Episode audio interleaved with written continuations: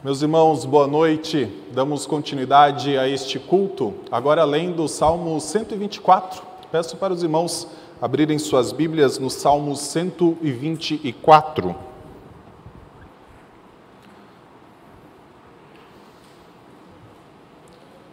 Os irmãos que já abriram encontrarão no alto do salmo, no topo dele, aquilo que a gente chama de sobrescrito, e ali diz que há um cântico de romagem, ou um cântico de peregrinação, ou um cântico das subidas, que geralmente eram cantados pelos peregrinos enquanto saíam de suas vilas e cidades e se dirigiam para Jerusalém, a capital, onde estava o templo do Senhor, para ali se colocar na presença do Senhor e então reconhecer os grandiosos feitos de Deus.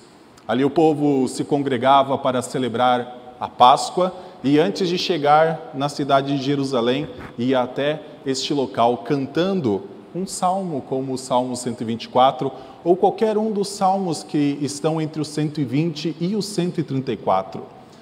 E nós paramos para pensar como é a alegria de um povo que vai cantando os salmos para se colocar na presença do Senhor e lembrar que o Senhor um dia os tirou do Egito, onde eram escravos, e lembrar que o Senhor perdoou os seus pecados quando eles iam até o dia da expiação para lá em Jerusalém oferecer o seu sacrifício ao Senhor e lembrar que o Senhor afastou a culpa do seu povo ou então, quando eles iam levar parte da sua colheita anual para dar graças ao Senhor por conta daquilo que o Senhor providenciou para a vida cotidiana deles.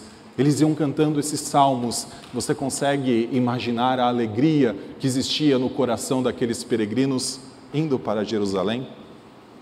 Agora, eu gostaria de perguntar se você consegue imaginar a mesma alegria depois de ficar 70 anos sem fazer isso. 70 anos sem poder se dirigir a Jerusalém, se colocar na presença do Senhor e lembrar do que o Senhor fez, tirando o povo com mão poderosa do Egito, enviando aquelas pragas, salvando eles por meio do Mar Vermelho. Ou então 70 anos sem poder levar a uma parte da sua própria colheita produzida na sua própria terra até o Senhor e então celebrar a festa da colheita. Meus irmãos, quando nós olhamos para o Salmo 124, há um momento em que ele se torna o salmo, a gente enxerga aqui, ele é o salmo de Davi, mas ele se torna o salmo de toda a comunidade de Israel, que foi resgatada pelo Senhor do exílio babilônico e agora, depois de 70 anos, pode se colocar diante de Deus novamente e celebrar tudo o que o Senhor fez. Qual a alegria que está no coração do povo e que nós podemos olhar nestes salmos.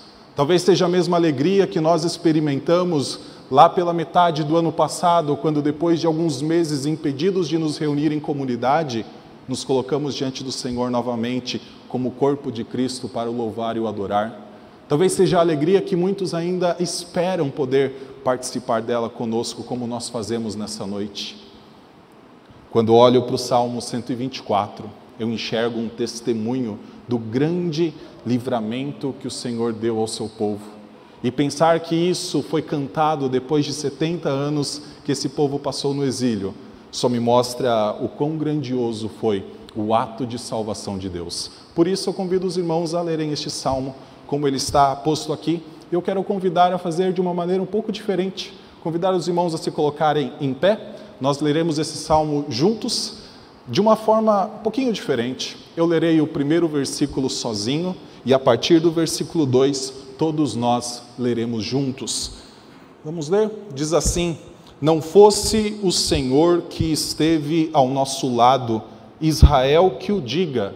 Não fosse o Senhor que esteve ao nosso lado, quando os nossos inimigos se levantaram contra nós, eles nos teriam engolidos vivos, quando a sua ira se acendeu contra nós as águas nos teriam submergido e a torrente teria passado por cima de nós. Águas impetuosas teriam passado por cima de nós. Bendito seja o Senhor, que não nos deu por presa aos dentes deles. A nossa alma foi salva, como um pássaro do laço dos passarinheiros. Rompeu-se o laço e nós nos vimos livres. O nosso socorro está no nome do Senhor, que fez o céu e a terra. Vamos orar. Santo Deus, nós nos colocamos diante do Senhor, sabendo que o Senhor nos resgatou das trevas para a sua luz. Estamos diante da tua palavra que ilumina o nosso caminho. Temos em nós o teu Santo Espírito que ilumina nossa mente e coração para compreender as suas verdades. Por isso pedimos, Senhor, que o Senhor nos ilumine nesta noite, para que continuemos a reconhecer que se não fosse pelo Senhor, nós estaríamos perdidos. É no nome de Cristo que nós oramos. Amém. Os irmãos podem se assentar. Meus irmãos, em nossos dias, talvez nós nunca passamos por um momento em que temos tanto acesso à informação na história e, ao mesmo tempo, um momento em que nós pouco lembramos daquilo que nós vemos. Nós passamos horas e horas, às vezes, em nossas redes sociais, em internet, e vemos ali fatos e mais fatos, e passam-se alguns dias e a gente não lembra daquilo que nós lemos ou da foto que nós vimos. Muitas vezes nós somos seletivos naquilo que nós queremos guardar e hoje em dia até mesmo as ferramentas que nós utilizamos nos ajudam a fazer esta seleção. Quando você olha para o Instagram, ele fala o que você quer guardar no seu feed para ficar permanente. Ou então vai para o Facebook, qual foto quer deixar num álbum para que não se perca num story que será visto por 24 horas e depois cairá no esquecimento, pelo menos dentro da rede social.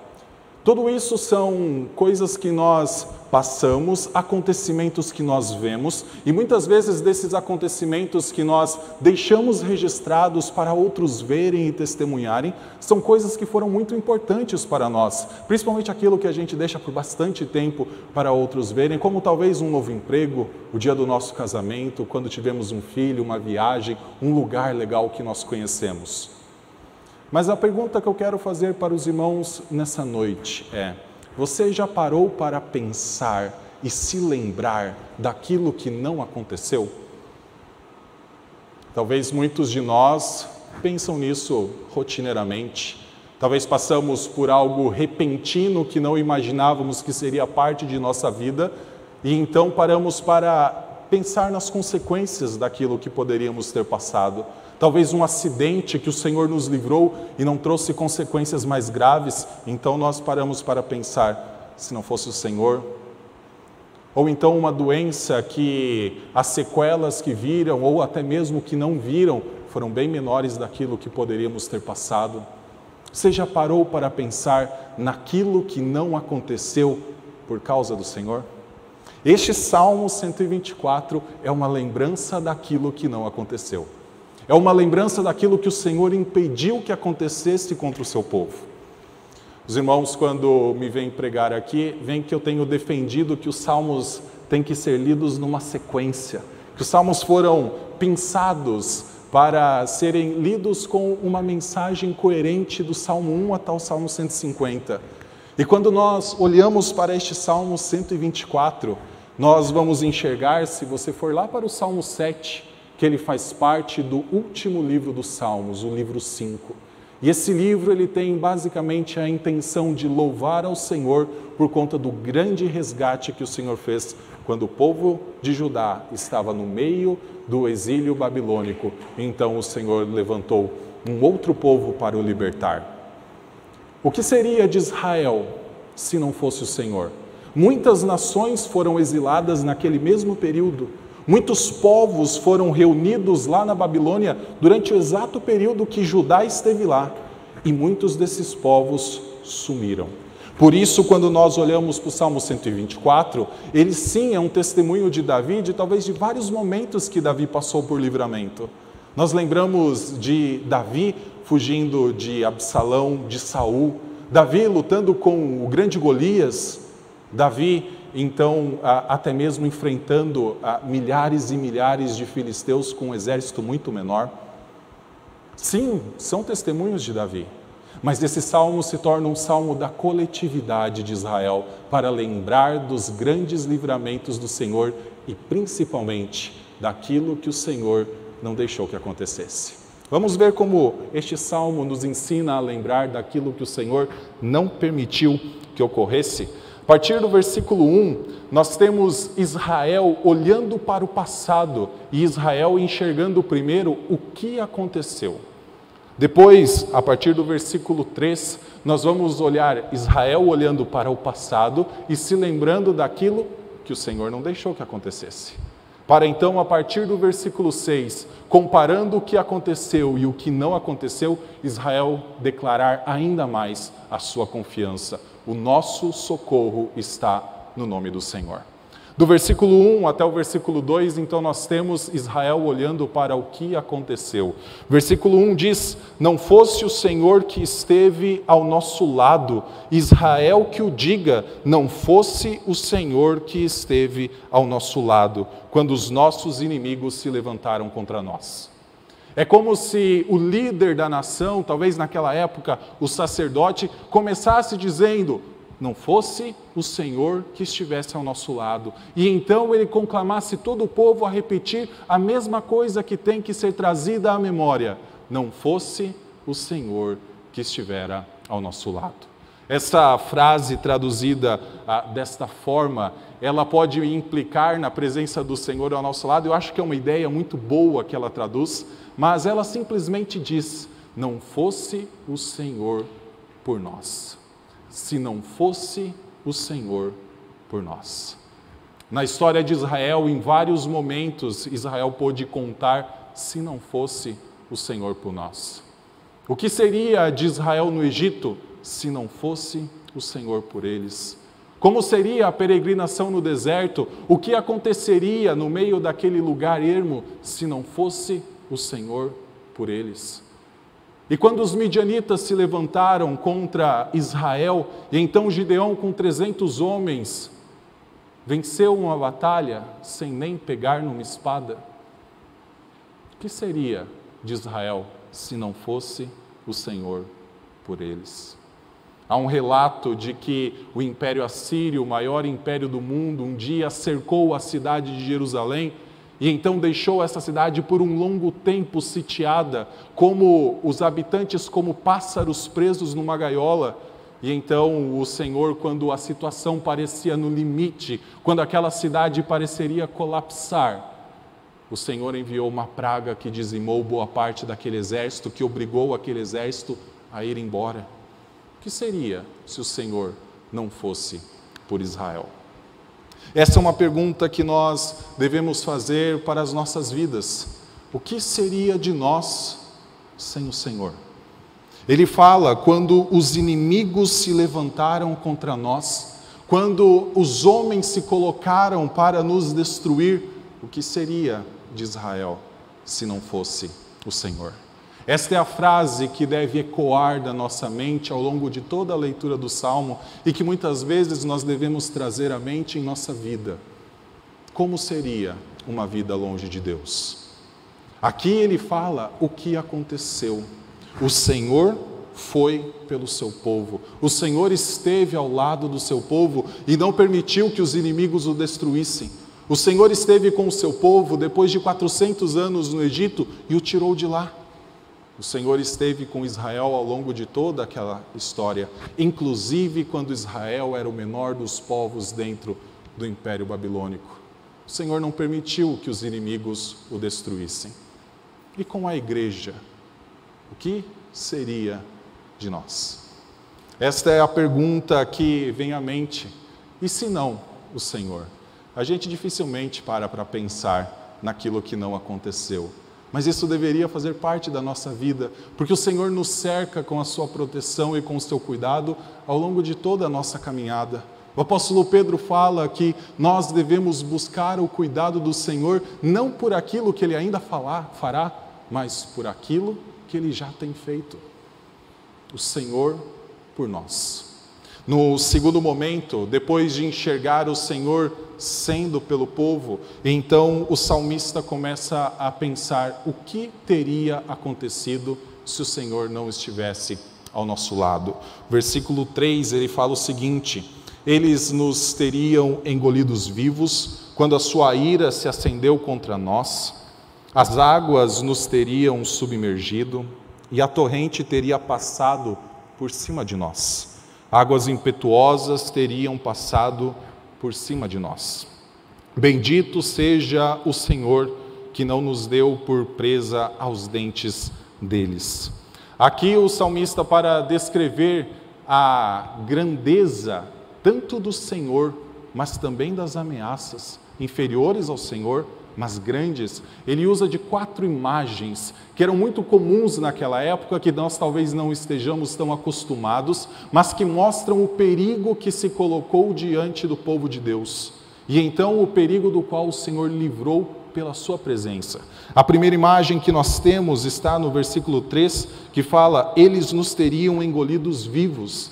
E a ideia é como se a terra se abrisse quando acontece um terremoto, e então, se abrindo, aqueles que estão vivos caíssem naquele buraco com a terra aberta. Eles nos teriam engolidos vivos. E talvez essa seja, de todas as quatro imagens que nós temos nesse salmo, aquela que mais retrata o que significa a presença de Deus com o seu povo. Os irmãos que quiserem olhar para o texto que está em Números, capítulo 16, enxergarão lá um momento de rebeldia do povo de Israel, em que o Senhor precisou mostrar com quem ele estava, justamente fazendo uma terra se abrir. Diz que três homens, Corá, Datã e Abirão, em um determinado momento se rebelaram contra a liderança de Moisés e Arão, dizendo: Por que, que o Senhor fala somente por vocês, se toda a nação de Israel é santa? Por que nós precisamos ouvir vocês se toda a nação de Israel é santa? E então a forma do Senhor mostrar que ele se comunicava por meio de Moisés foi justamente fazendo o povo se separar de Corá, Datã e Abirão, e de todos os homens que o seguiram nessa rebeldia, e fazendo a terra se abrir. E então aqueles homens foram engolidos vivos. É isso que o salmista está dizendo. Nós não fomos engolidos vivos, mas poderia ter acontecido isso. Isso é apenas uma imagem, é uma metáfora para mostrar o tamanho da ameaça. É como se o Senhor tivesse destruído aquele povo. Mas existem alguns personagens naquela história que geralmente passam um pouco despercebidos. E se for para números, eu vou pedir até para projetar Números capítulo 26, versículo 11. Nós vamos ter um retrato de algumas pessoas que não foram engolidas vivas. E essas pessoas são os filhos de Corá. Mas os filhos de Corá não morreram. E esta história é tão impressionante que quando nós olhamos para o livro dos Salmos, apesar de Corá ter se rebelado, o Senhor redimiu os filhos de Corá daquele abismo. O Senhor não permitiu que eles fossem engolidos vivos. E os filhos de Corá, assim como o salmista no Salmo 124, o povo de Israel, um dia louvariam ao Senhor por aquilo que o Senhor não permitiu que acontecesse. Se os irmãos olharem para todos os salmos escritos pelos filhos de Corá, a maioria deles vai louvar o Senhor porque não permitiu que eles descessem à sepultura.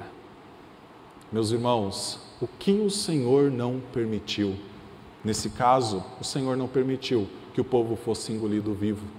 O Senhor não permitiu que os seus inimigos os destruíssem. Essa é a primeira imagem de um terremoto, para a gente ver a grandeza da ameaça que estava diante de Israel. Depois ele fala no final do versículo 3, quando a sua ira se acendeu contra nós, e a imagem é como de um fogo, um fogo que se acende, então consome tudo. Esta é a imagem que está sendo retratada. E quando nós olhamos para essa ideia de uma ira que se acende, nós enxergamos ah, aquilo que muitas vezes a igreja enfrentou ao longo da história.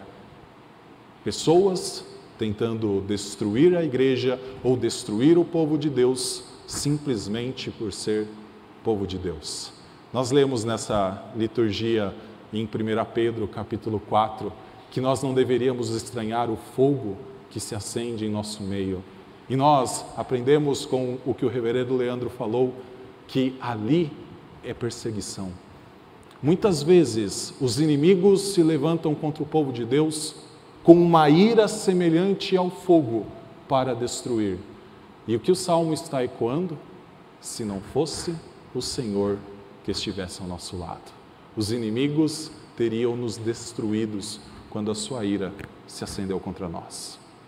Mas uma imagem que nós temos no versículo 4 as águas nos teriam submergido e a torrente teria passado por cima de nós. E nós olhamos para esta imagem, e esta é uma das que não é tão comum para nós, e nós precisamos entender o que era o contexto do povo naquela época. Eles numa, viviam numa região cheia de ribeiros, que aqui o texto fala como torrentes, e uma região cheia de relevos, de montes que viravam vales e depois se tornavam montes de novo. E essa conjuntura de um relevo mostrava que esses ribeiros, que em um determinado momento pareciam tranquilos, poderiam, com uma chuva, um período de chuva muito forte, se tornar como um rio caudeloso, trazendo uma enchente inesperada. Muitas vezes, as ameaças que se colocam em nosso caminho, nós nunca pensávamos que elas surgiriam.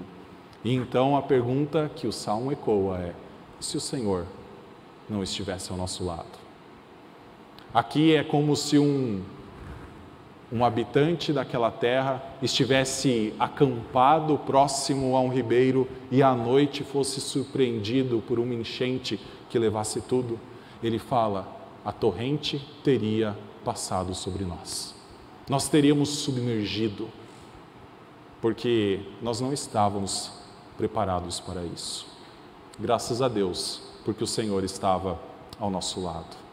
Quarta imagem deste salmo está no versículo está no versículo 5. Águas impetuosas teriam passado por cima de nós. E esta palavra impetuosas ela só aparece nesse salmo com uma maneira bem interessante para descrever águas.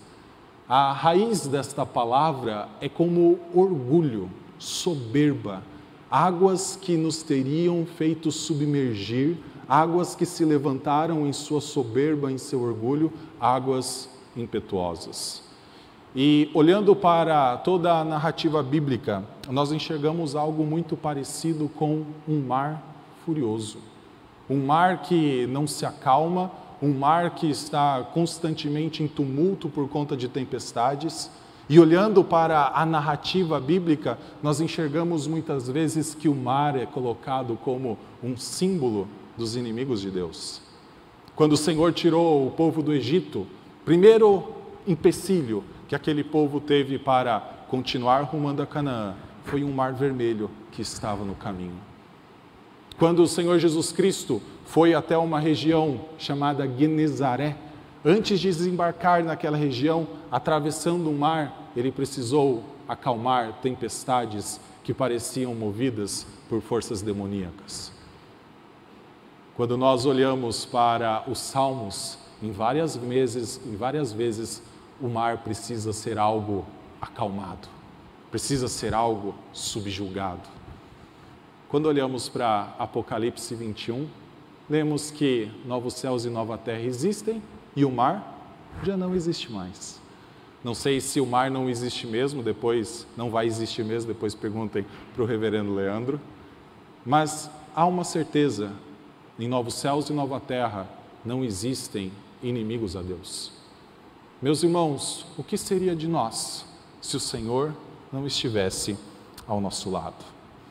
Ao olhar tudo o que aconteceu, o Senhor esteve ao nosso lado.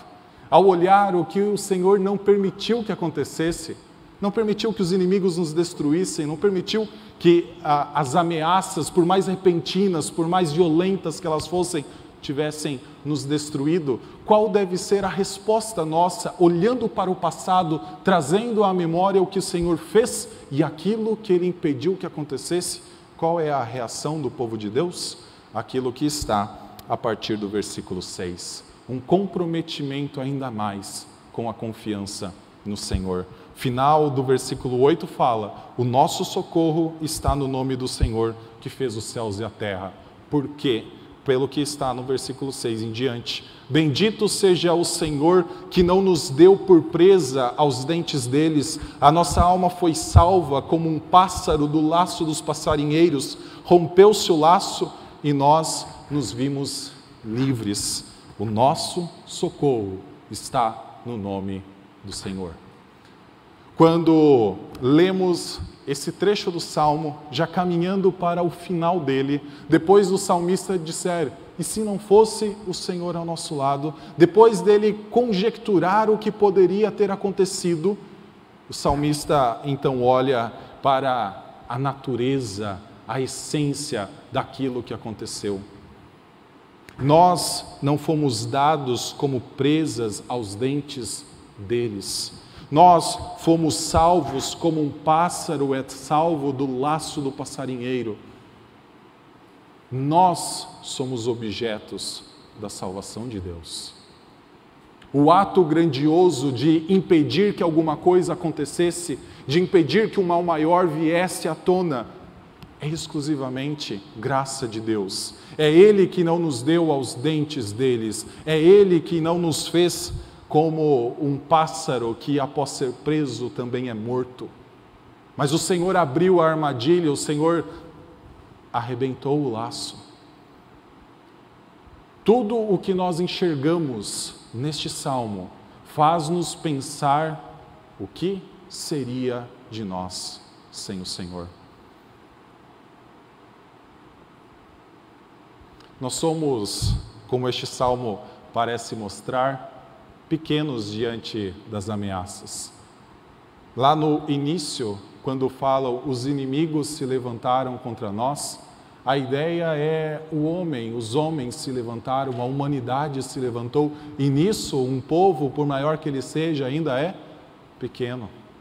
Quando olhamos para a figura do fogo, a figura do terremoto, do mar, da torrente que se torna uma enchente, ainda somos pequenos. A fuga, como aqui parece ser a imagem, né, a presa, a, como uma presa aos dentes deles, como um leão que se coloca ameaçador contra nós, somos pequenos. E um pássaro dentro da armadilha? Pequenos. Por isso a pergunta que fica na mente é: e se não fosse o Senhor que estivesse ao nosso lado? Meus irmãos, ao longo desta mensagem, Talvez você tenha percebido que várias das imagens que são utilizadas para mostrar aquilo que poderia ter acontecido são usadas no Novo Testamento com referência a Satanás. É ele que gera o fogo que o povo, na época de Pedro, estava estranhando, que Pedro diz: não estranha a perseguição. É Satanás que instiga governos, que instiga a pessoas a perseguirem o povo de Deus. Olhamos para a ideia do laço, e a Bíblia a todo instante fala que Satanás coloca suas armadilhas em nosso caminho. Pedro fala que Satanás é como um leão que anda em derredor.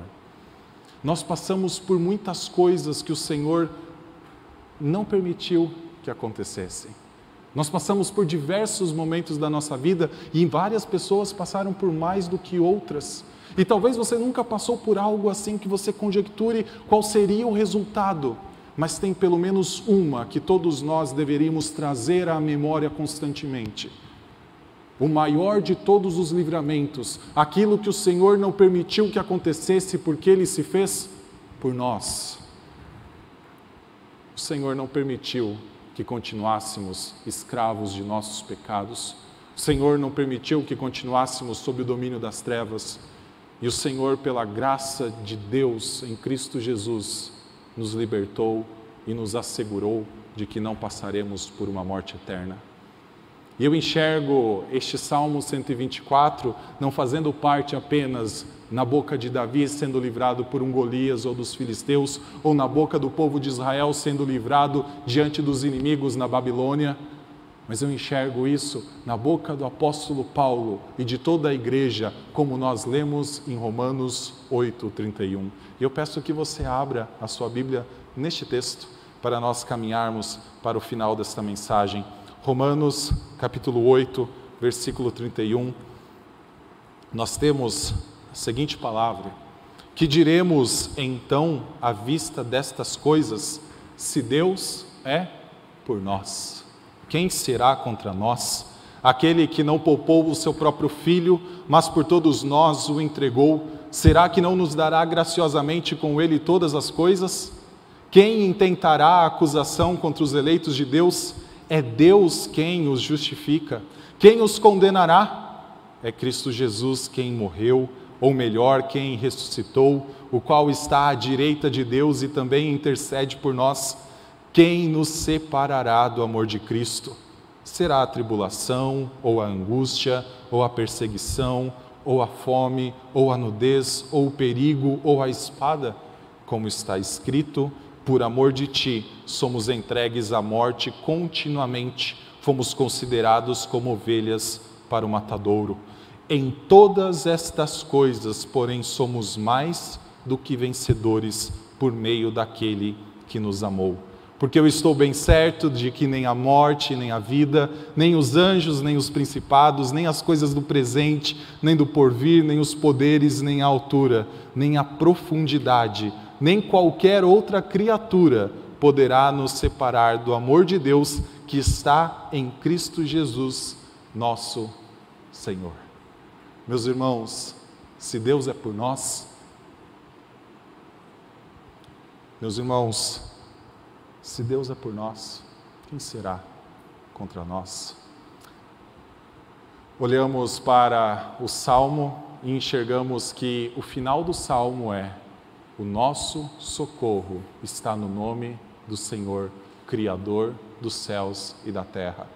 Por mais gigantesca que seja a ameaça, por mais inesperado que seja o perigo, por maior que seja esta ameaça que se coloca diante de nós, ainda assim o nosso socorro está no nome do Senhor, Criador dos céus e da terra.